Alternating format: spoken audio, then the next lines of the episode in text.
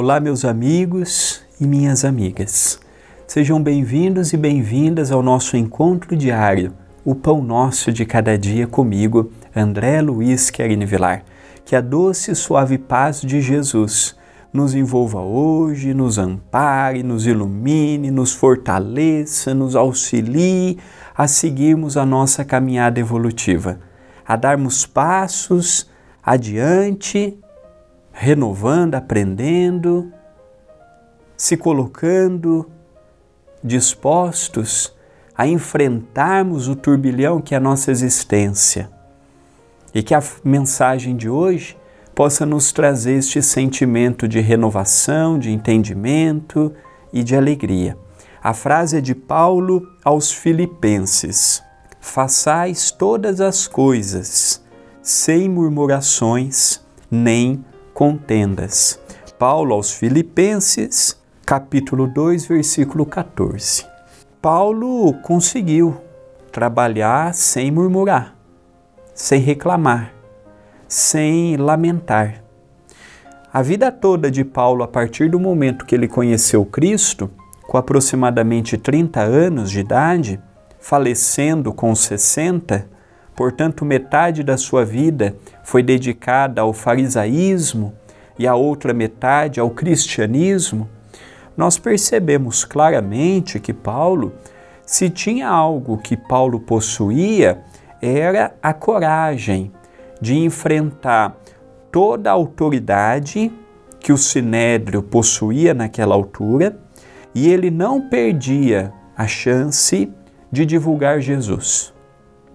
Se precisasse, ele apanhava, ele era açoitado, ele era preso, ele era ridicularizado em praça pública, ele era espancado, mas ele não reclamava.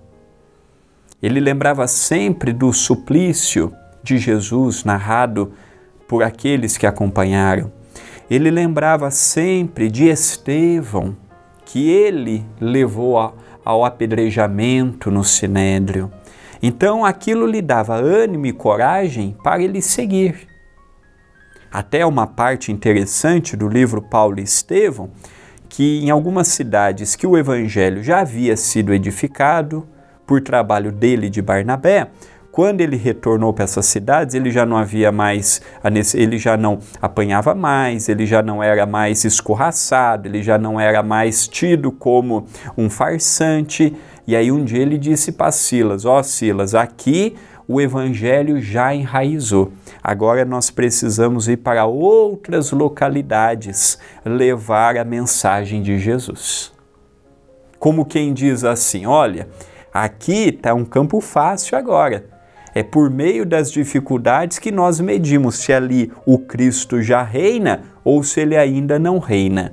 Lógico que o trabalho de Paulo foi um trabalho muito diferente do que nós temos hoje. Paulo foi aquele que abriu a estrada para que o Cristo chegasse à gentilidade, para que o Cristo chegasse à Ásia, para que o Cristo se propagasse por parte do que hoje é a Europa, foi graças ao trabalho de Paulo.